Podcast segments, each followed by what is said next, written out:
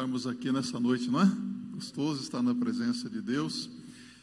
Sabe, nesse, na segunda-feira, dia de folga, esse feriado também, um sol bom, não é?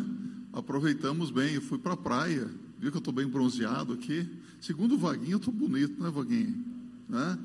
Mas você sabe quando eu estava ali na, na praia, eh, me veio à mente uma palavra da sábia filósofa Aminadab. Já ouviu falar dela?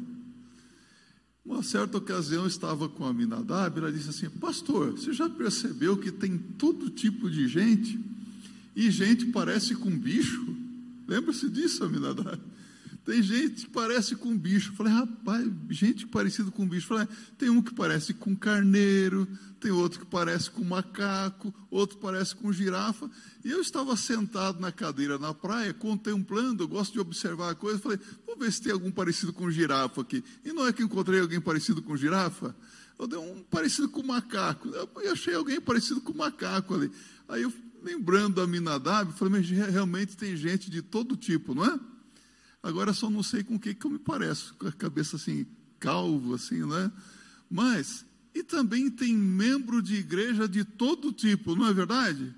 Tem crente de todo tipo. Tem gente boa e tem gente ruim. Não é? Tem gente que é uma benção e fala, mas que benção esse irmão, que benção essa irmã. Agora, aquele ali, não sei, nem tanto, não é? Às vezes nós observamos esse tipo de gente dentro das da nossas igrejas. Eu quero convidar você, então, a meditarmos sobre três tipos de crentes, isso mesmo. Uma passagem bíblica que se encontra em 2 Timóteo, capítulo 4, versos 10 e 11, e também o verso 14. Isso mesmo, 2 Timóteo, capítulo 4, versos 10 e 11, e também o verso 14. Pode acompanhar a leitura da palavra de Deus aí. Porque Demas me desamparou, amando o presente século, e foi para, para Tessalônica, Crescente para a Galácia, Tito para a Dalmácia, só Lucas está comigo. Toma Marcos e traze contigo, porque me é muito útil para o ministério. E o verso 14: Alexandre o Latueiro causou-me muitos males o Senhor lhe pague segundo as suas obras. Interessante aqui esses tipos de crente mencionados pelo apóstolo Paulo, não é? Vamos orar a Deus? Pai bendito e eterno, somos muito agradecidos por estarmos na tua presença, pela leitura da tua palavra e suplicamos que o teu Espírito Santo abra os olhos do nosso entendimento para compreendermos a mensagem que o Senhor tem para nós hoje. Oramos em nome de Jesus. Amém. Três tipos de crentes. Ele já menciona aqui no verso 10 aqui Demas, um crente que amou o mundo, ou seja, um crente mundanizado. Será que tem crentes mundanos hoje ou não? Um pé na igreja, outro no mundo, ou com o pé totalmente no mundo, mas diz que é crente. E também Alexandre Latoeiro, ou é, podemos dizer aqui Ferreiro, em outras versões, e é chamado de o crente problemático. Será que tem crente problemático hoje? Quando está tudo bem, ele cria um problemazinho. E Lucas, o crente fiel. Esse crente fiel aqui não é da fiel, meus irmãos, ele é crente fiel mesmo, viu? Crente firme na fé em Jesus Cristo, uma benção, não é? Muito bem, vamos observar o verso 10 aqui. O crente mundano, porque Demas me desamparou, amando o presente século, e foi para Tessalônica. Olha só, Demas me abandonou, diz o apóstolo Paulo. Demas era um dos companheiros de Paulo. Paulo era prisioneiro em Roma e haviam ali muitos crentes em volta de Paulo. E ele menciona sobre outros que também foram para determinados lugares. Mas é interessante, ele menciona aqui também Crescente, foi para a Galácia, Tito para a Dalmácia. E ele diz que Demas, amando o presente século, foi para onde?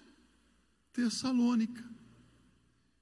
Ele não foi fazer um trabalho importante, ele não foi pregar o Evangelho, Ele não foi para junto da sua família, ele amando o presente século, o sistema deste mundo em que nós vivemos, deste mundo que jaz no maligno. O que é que Paulo havia dito aos romanos no capítulo 12 a respeito disso? Ele diz: Rogo-vos, pois, irmãos, pela compaixão de Deus, que apresenteis os vossos corpos em sacrifício vivo, santo e agradável a Deus, que é o vosso culto racional.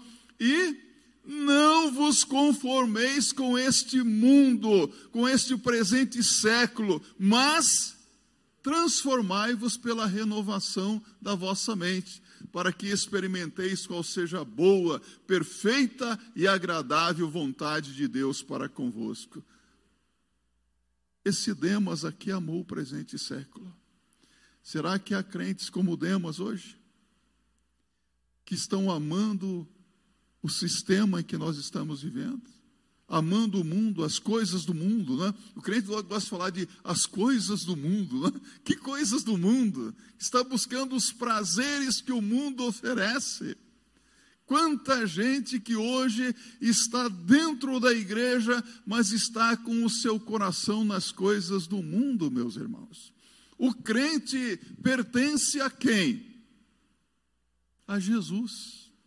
O crente não pertence ao mundo, pertence ao Senhor Jesus Cristo. O nosso, o dono da igreja é Jesus. Nós temos um dono e o nosso dono se chama Jesus Cristo. Ele é o nosso Senhor, amém? Então nós não podemos servir a dois senhores. Ou você há de amar um e odiar o outro. Então, Demas é esse crente mundanizado. Note como que o crente pertence ao Senhor, a propriedade de Deus. O Senhor Jesus, na oração conhecida como a oração sacerdotal, em João 17, verso 14 a 16, acompanhe comigo na sua Bíblia.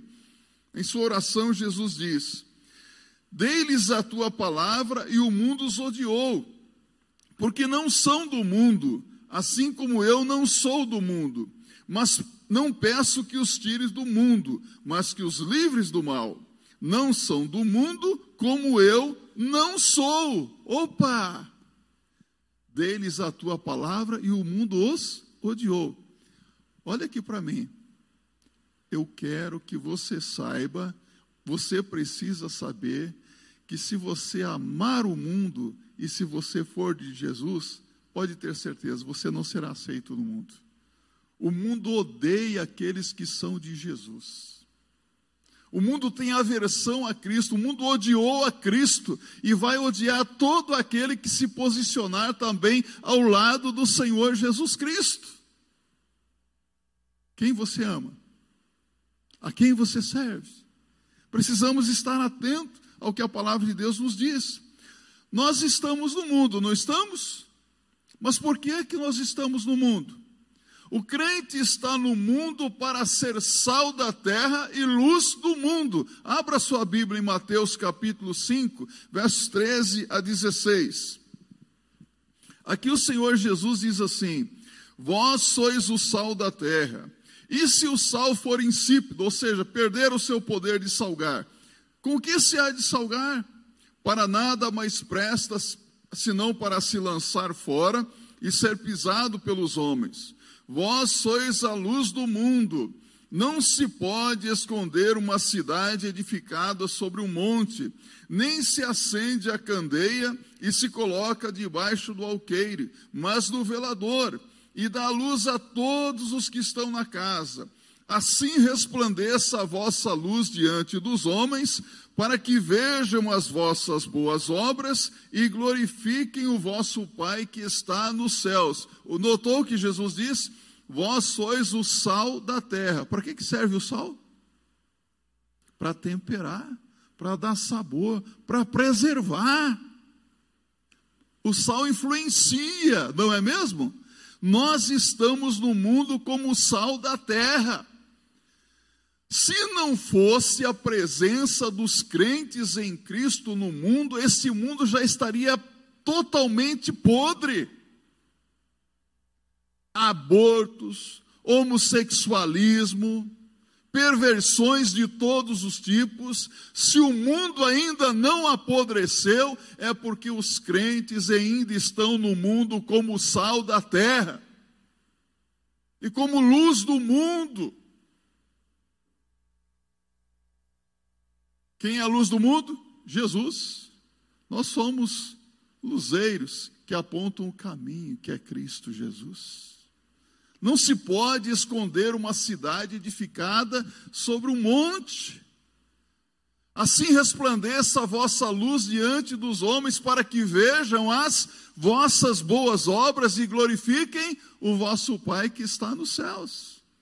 O mundo olha para o testemunho do crente. Ah, nós falamos e falamos bastante, não falamos? Falamos do nosso desejo de ver as pessoas salvas, convertidas.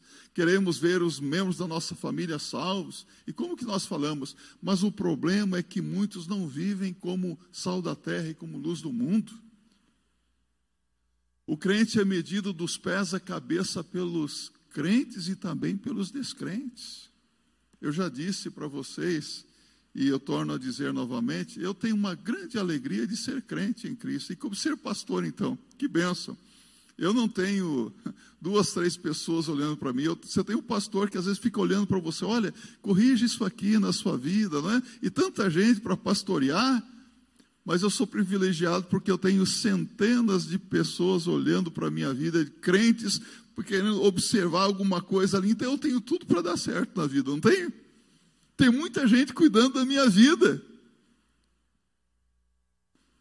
Só que eu vou dizer uma coisa: você é crente? Já aceitou Jesus como Senhor e Salvador da sua vida? Se posicionou lá de Jesus? Então tem muita gente olhando para a sua vida, olhando para o seu comportamento dentro da sua casa. Que o verdadeiro crente não se conhece aqui dentro da igreja, não. Aqui é fácil ser crente, é só cantar, orar, né? Ler a Bíblia, ficar atento a tudo, fazer igual aquela lagartixa ali, né? É, você olha para a lagartixa que está na parede, quer morrer, aí dá estilingada nela, né? Eu, quando eu era moleque, eu fazia assim, olhava para a lagartixa, esticava o estilingue e falava, quer morrer? Ela balançava o rabinho, a cabeça, e eu, tum. Tem crente que balança a cabeça para tudo, aqui é fácil. Difícil é ser crente dentro de casa. Todo mundo conhece os nossos jeitos, os nossos trejeitos. Lá se vê se o marido manda a mulher calar a boca, né? Se o filho obedece o pai, se a esposa acata a orientação do marido. Ser crente dentro de casa é difícil, não é difícil? Não dá para esconder quem nós somos dentro de casa. É um desafio ser crente na rua, ser crente no ambiente de trabalho, para que vejam as vossas boas obras e glorifiquem o vosso Pai que está nos céus. O vosso Pai, você é filho, você é filha. Crente é diferenciado. É uma bênção ser crente. O crente foi colocado no mundo do mesmo modo que José foi colocado em que país mesmo? No Egito. E quando José estava no Egito, qual foi o comportamento dele? Fiel a Deus em todo o tempo. Foi acusado pela mulher do, do Caifás? Potifar, Potifar. E fugiu. Foi para a cadeia. Na cadeia, o que aconteceu com ele? Foi se tornou lá uma bênção na cadeia também. Ali na cadeia teve sonhos, revelou os sonhos dos padeiros ali. O que aconteceu com ele? Traído. Mas depois alguém se lembrou dele. Meus irmãos, se tornou governador de toda a terra do Egito. Foi usado por Deus, porque ele era fiel. Daniel. Daniel foi levado para a Babilônia. E como foi que Daniel se comportou na Babilônia, sendo ele é, um cativo ali, ele não se esqueceu do seu Deus, do compromisso que ele tinha com Deus. E Deus honrou a vida dele. Teve adversários, perseguições, mas se tornou o primeiro superministro daquela, daquele lugar, da Babilônia. Que benção, não é? Como que Deus honrou? Nós estamos no mundo como José, como Daniel, para sermos bênção, meus irmãos, para fazermos diferença nesse mundo. Não podemos, então, amar os prazeres mundanos. Se você abrir a sua Bíblia na primeira epístola de João, no capítulo 2, você vai encontrar aqui uma exortação muito oportuna para a sua vida, para a minha vida também. Acompanhe comigo. São apenas aqui é, 29 versículos bíblicos. Você gosta de ler a Bíblia, não gosta? Que, o crente tem que ler pelo menos quatro capítulos da Bíblia por dia. Vamos ler um capítulo inteiro agora? Vamos lá? Olha o que diz aqui a palavra de Deus. Meus filhinhos, estas coisas vos escrevo para que não pequeis. E se alguém pecar, temos um advogado para com o Pai, Jesus Cristo justo. E ele é a propiciação pelos nossos pecados, e não somente pelos nossos, mas também pelos pecados de todo o mundo. E nisto sabemos que o conhecemos se guardamos os seus mandamentos.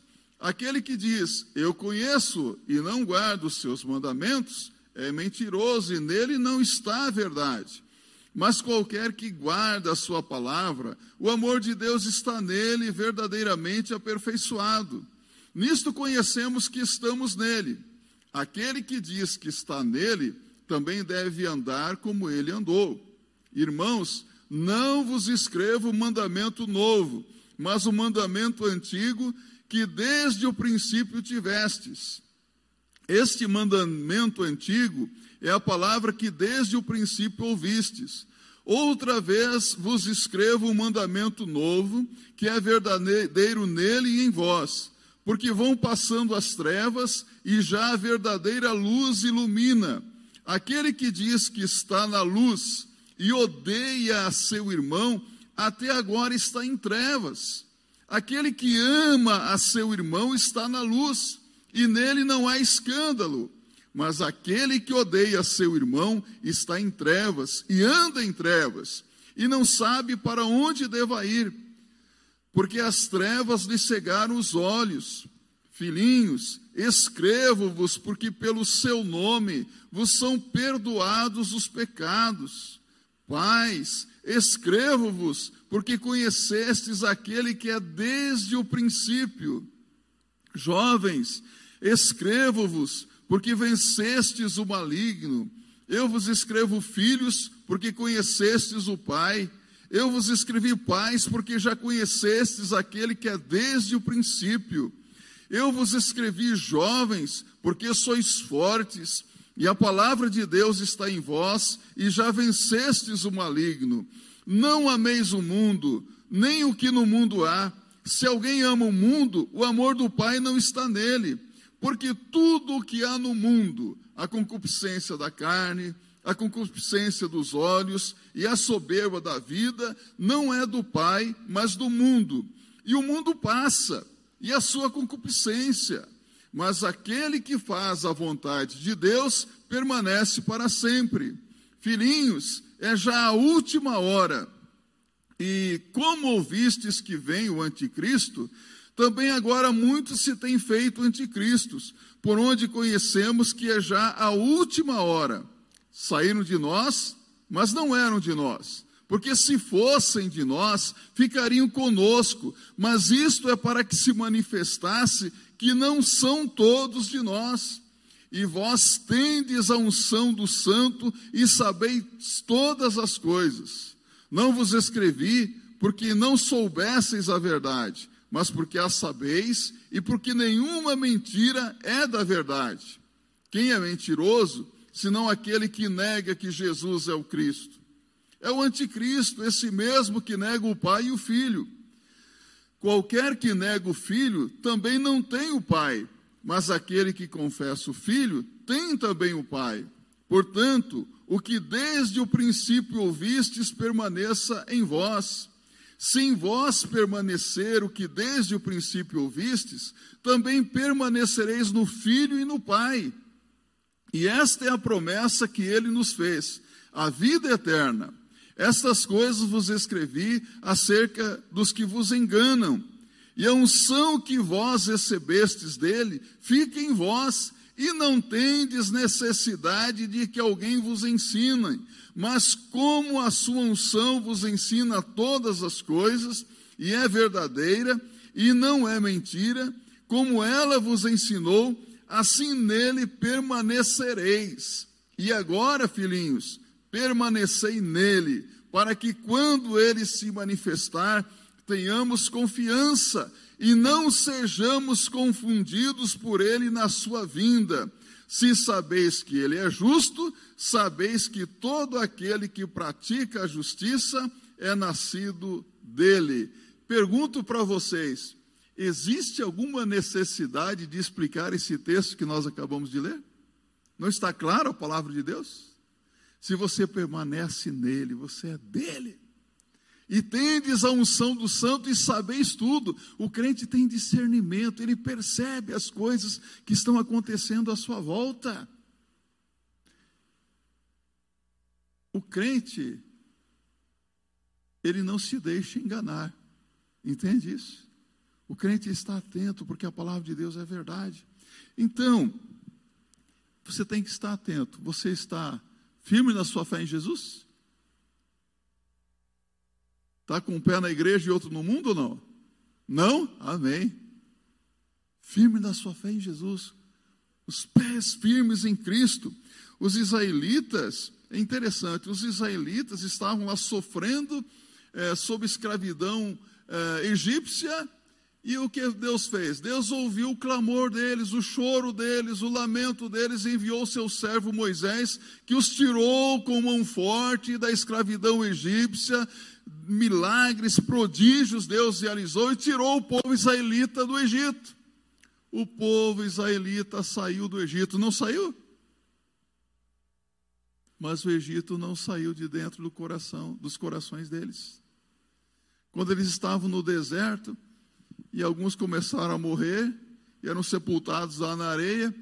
Por acaso faltavam covas no Egito para que fôssemos sepultados aqui nesse deserto, enterrados na areia? Começaram a sentir saudade dos pepinos, das cebolas, dos alhos do Egito e se esqueceram que eram escravizados, chicoteados. Saíram do Egito, mas o Egito não saiu de dentro deles. Lembra-se da mulher de Ló? Deus mandou anjos para tirar Ló e a sua família de Sodoma. E qual foi a ordem dos anjos? Que ninguém deveria olhar para trás. E a mulher de Ló olhou para trás e ficou convertida em uma estátua de sal. Por que, que ela olhou para trás? Ela saiu de Sodoma, mas Sodoma permanecia dentro do coração dela. É lamentável vermos que Deus realmente tirou pessoas do mundo, mas muitos estão com o mundo dentro do coração. O mundo ainda não saiu de dentro delas. Se há alguém aqui nessa condição, Senhor, tira o mundo da minha mente, do meu coração. Que a minha mente, o meu coração seja ocupado totalmente pelo Senhor Jesus Cristo. Se alguém que está nos ouvindo nessa noite, se sente assim atraído pelas coisas do mundo, que você possa ter a sua vida mudada, transformada, os seus sentimentos, seus pensamentos, as suas atitudes, e você possa firmar a sua fé em Jesus Cristo. Sabe, um, Demas era um crente realmente mundanizado, por isso ele abandonou o apóstolo Paulo. Você já notou que há pessoas que parecem tão firmes, estão ao nosso lado e falam: Nossa, esse vai. A irmã orou aqui pela política. Né? Na época de campanha política, nós olhamos para um candidato falando: Esse vai, né? Esse vai ganhar. Mas na hora do vamos ver, ele não ganha. Às vezes nós falamos: Ah, esse aí vai. Mas de repente abandona e vai para o mundão. Segue os desejos do seu coração. Demas abandonou Paulo e foi para Tessalônica. Olha aqui para mim. Será que você tem alguma Tessalônica? Qual é a sua Tessalônica? Qual é a sua Tessalônica? Você está na igreja, mas ainda se deleita com as coisas mundanas? Será que você está pensando em abandonar Jesus? Está pensando em se desviar? Porque há pessoas que ficam pensando: ah, e se eu der uma escorregadinha aqui? Se eu for nesse caminho, nessa direção? Cuidado, para não se desviar do caminho do Senhor. Está pensando em abandonar Jesus? Está querendo servir a dois senhores? Pense sobre isso. Analise a sua vida na presença de Deus. O verso 14 aqui nos fala sobre o crente problemático. Alexandre o latoeiro causou-me muitos males. O Senhor lhe pague segundo as suas obras. Olha quem está dizendo isso? Paulo. Em outras versões aparece Ferreiro. Alexandre causou-me muitos males. A Bíblia nos fala de pessoas causadoras de males. Parece que há pessoas que têm prazer em causar sofrimento na vida alheia. Já notou isso? Pessoas maldosas mesmo. Êxodo 32, nos deparamos com Arão. Vai lá Moisés na presença de Deus. E Arão recolhe de, dentre o povo objetos de prata e de ouro e constrói um bezerro de ouro para que o povo adorasse um ídolo. Causou muito mal para o povo. Por causa disso, muitos morreram.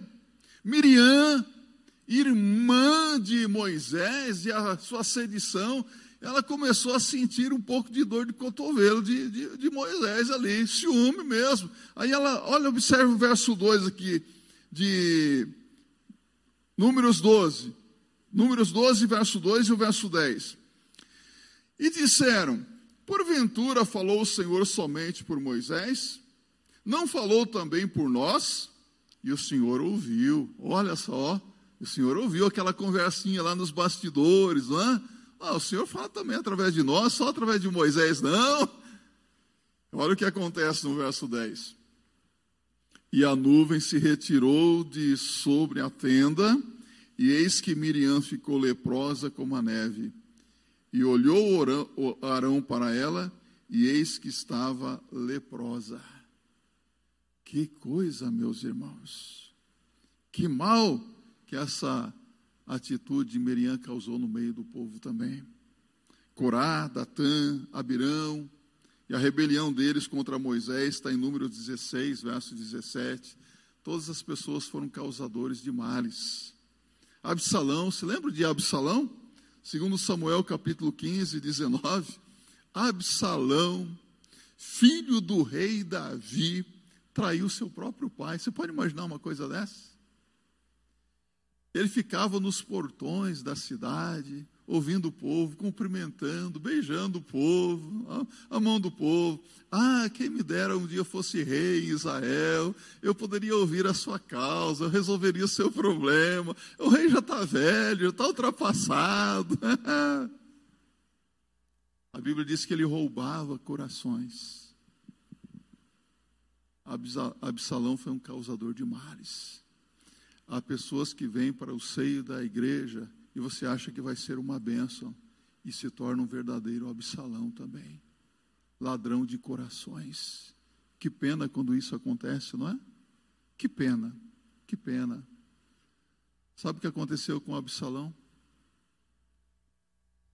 Fugindo, ele tinha uma vasta cabeleira, ficou enroscado lá num, num galho, a, sua, a mula passou, ele ficou enroscado no galho. Chegou, o soldado só o matou. E quando o rei sabe, recebe a notícia de que havia acabado o motim, é vivo o meu filho, Absalão? Olha a preocupação do rei com o filho. Absalão, Absalão, meu filho, quem me dera fosse eu que morresse em teu lugar, Absalão, meu filho. É triste vemos pessoas causadoras de males dentro das nossas igrejas. São crentes problemáticos. Quando tudo está bem, parece que começam a criar algum tipo de problema. Já viu isso acontecer várias vezes, não viu? Devemos orar por essa, essas pessoas. Sabe, Judas traiu Jesus, o joio sempre existiu e sempre existirá até que Jesus Cristo volte. E importa que cresçam juntos, diz o Senhor Jesus Cristo. Devemos tomar muito cuidado para não sermos causadores de problemas onde Deus nos colocar. Tem gente que não causa problema, é o problema. Senhor, toma conta dessa vida. Tenha misericórdia, Senhor. Às vezes nós causamos problemas pelo uso precipitado da nossa língua, murmurando, fofocando, né? detração, falando mal da vida de alguém pelas costas, né? Como que isso é comum? Né?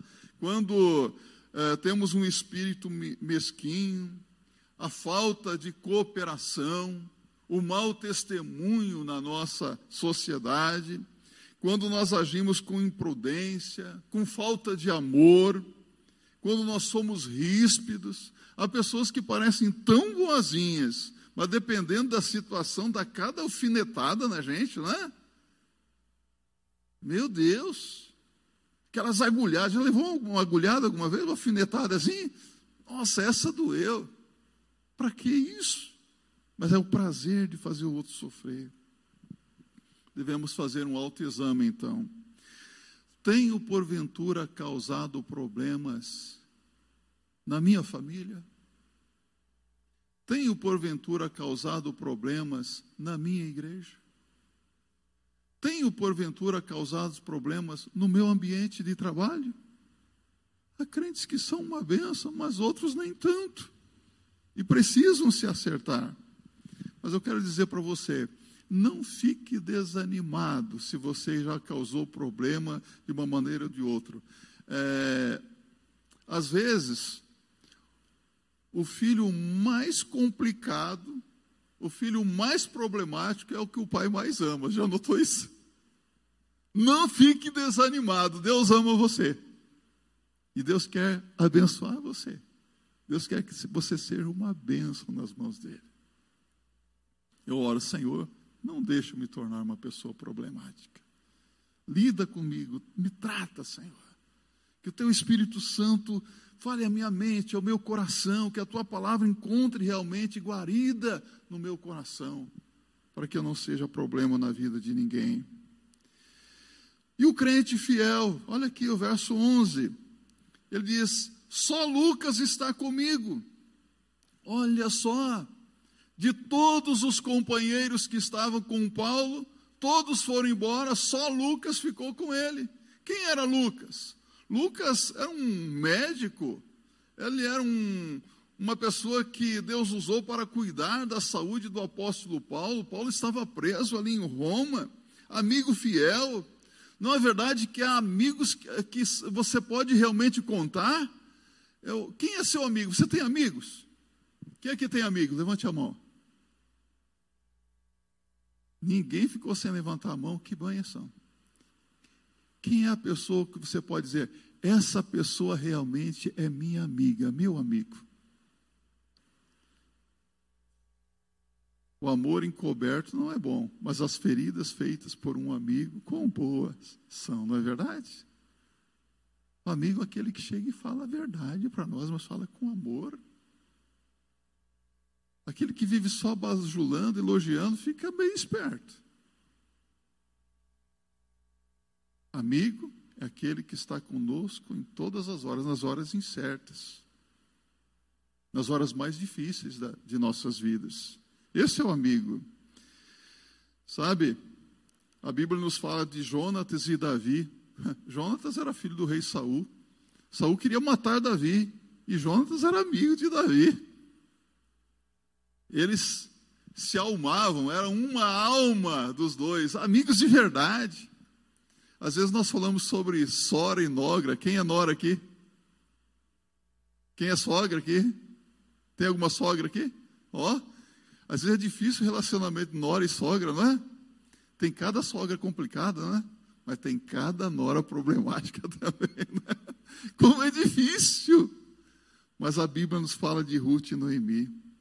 Abra aí a sua Bíblia em Ruth, capítulo 1, verso 16 e 17. Olha o que, que essa, essa nora fala para a sua sogra, Ruth, que ficou viúva. Olha o que ela diz para a sua sogra. Disse, porém, Ruth: Não me instes para que te abandone e deixe de seguir-te, porque aonde quer que tu fores, irei eu, e onde quer que pousares, ali pousarei eu. O teu povo é o meu povo, o teu Deus é o meu Deus. Onde quer que morreres, morrerei eu, e ali serei sepultada. Faça-me assim o Senhor, e outro tanto, se outra coisa que não seja a morte me separar de ti. Isso é nora. Sogra temente a Deus gera uns noras que são uma bênção também. Amigos, amigas de verdade. Você precisa de amigos? Precisa ou não? Até Jesus precisou de amigos numa hora mais difícil. Quando Jesus foi para o Getsemane, ele levou consigo Pedro, Tiago e João, não é? Ele precisava de amigos. Na última semana de, do ministério terreno de Jesus, a casa que Jesus mais frequentava era a casa de Lázaro, Lázaro, Marta e Maria. Todas as noites estava Jesus naquela casa, porque eram amigos de Jesus. Quando Jesus entrou no Getsemane, naquela noite fria de tristeza, ele pôde contar com amigos fiéis. Embora eles dormiram um pouquinho, né? Mas estavam juntos de Jesus. Paulo estava preso em Roma e sabia que a hora da sua partida estava chegando. E ele então pôde contar com Lucas, companheiro sincero que ficou ao seu lado.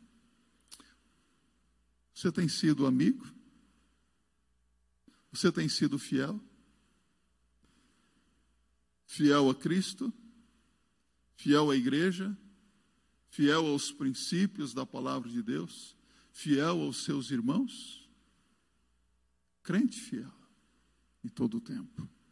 Vamos concluir essa reflexão pensando aqui nesses três tipos de crente, não é? Vamos colocar três tipos de membro de igreja. Vamos contextualizar. O crente mundanizado, ele está na igreja, mas está olhando para o mundão aí. Está pensando em se desviar está pensando em seguir o caminho errado. E alguns até tomam desse rumo errado. O crente problemático é aquele que causa males dentro da igreja. E o crente fiel. Ser fiel até a morte e dar-te-ei a coroa da vida. Apocalipse 2,10. Deus abençoe a sua vida.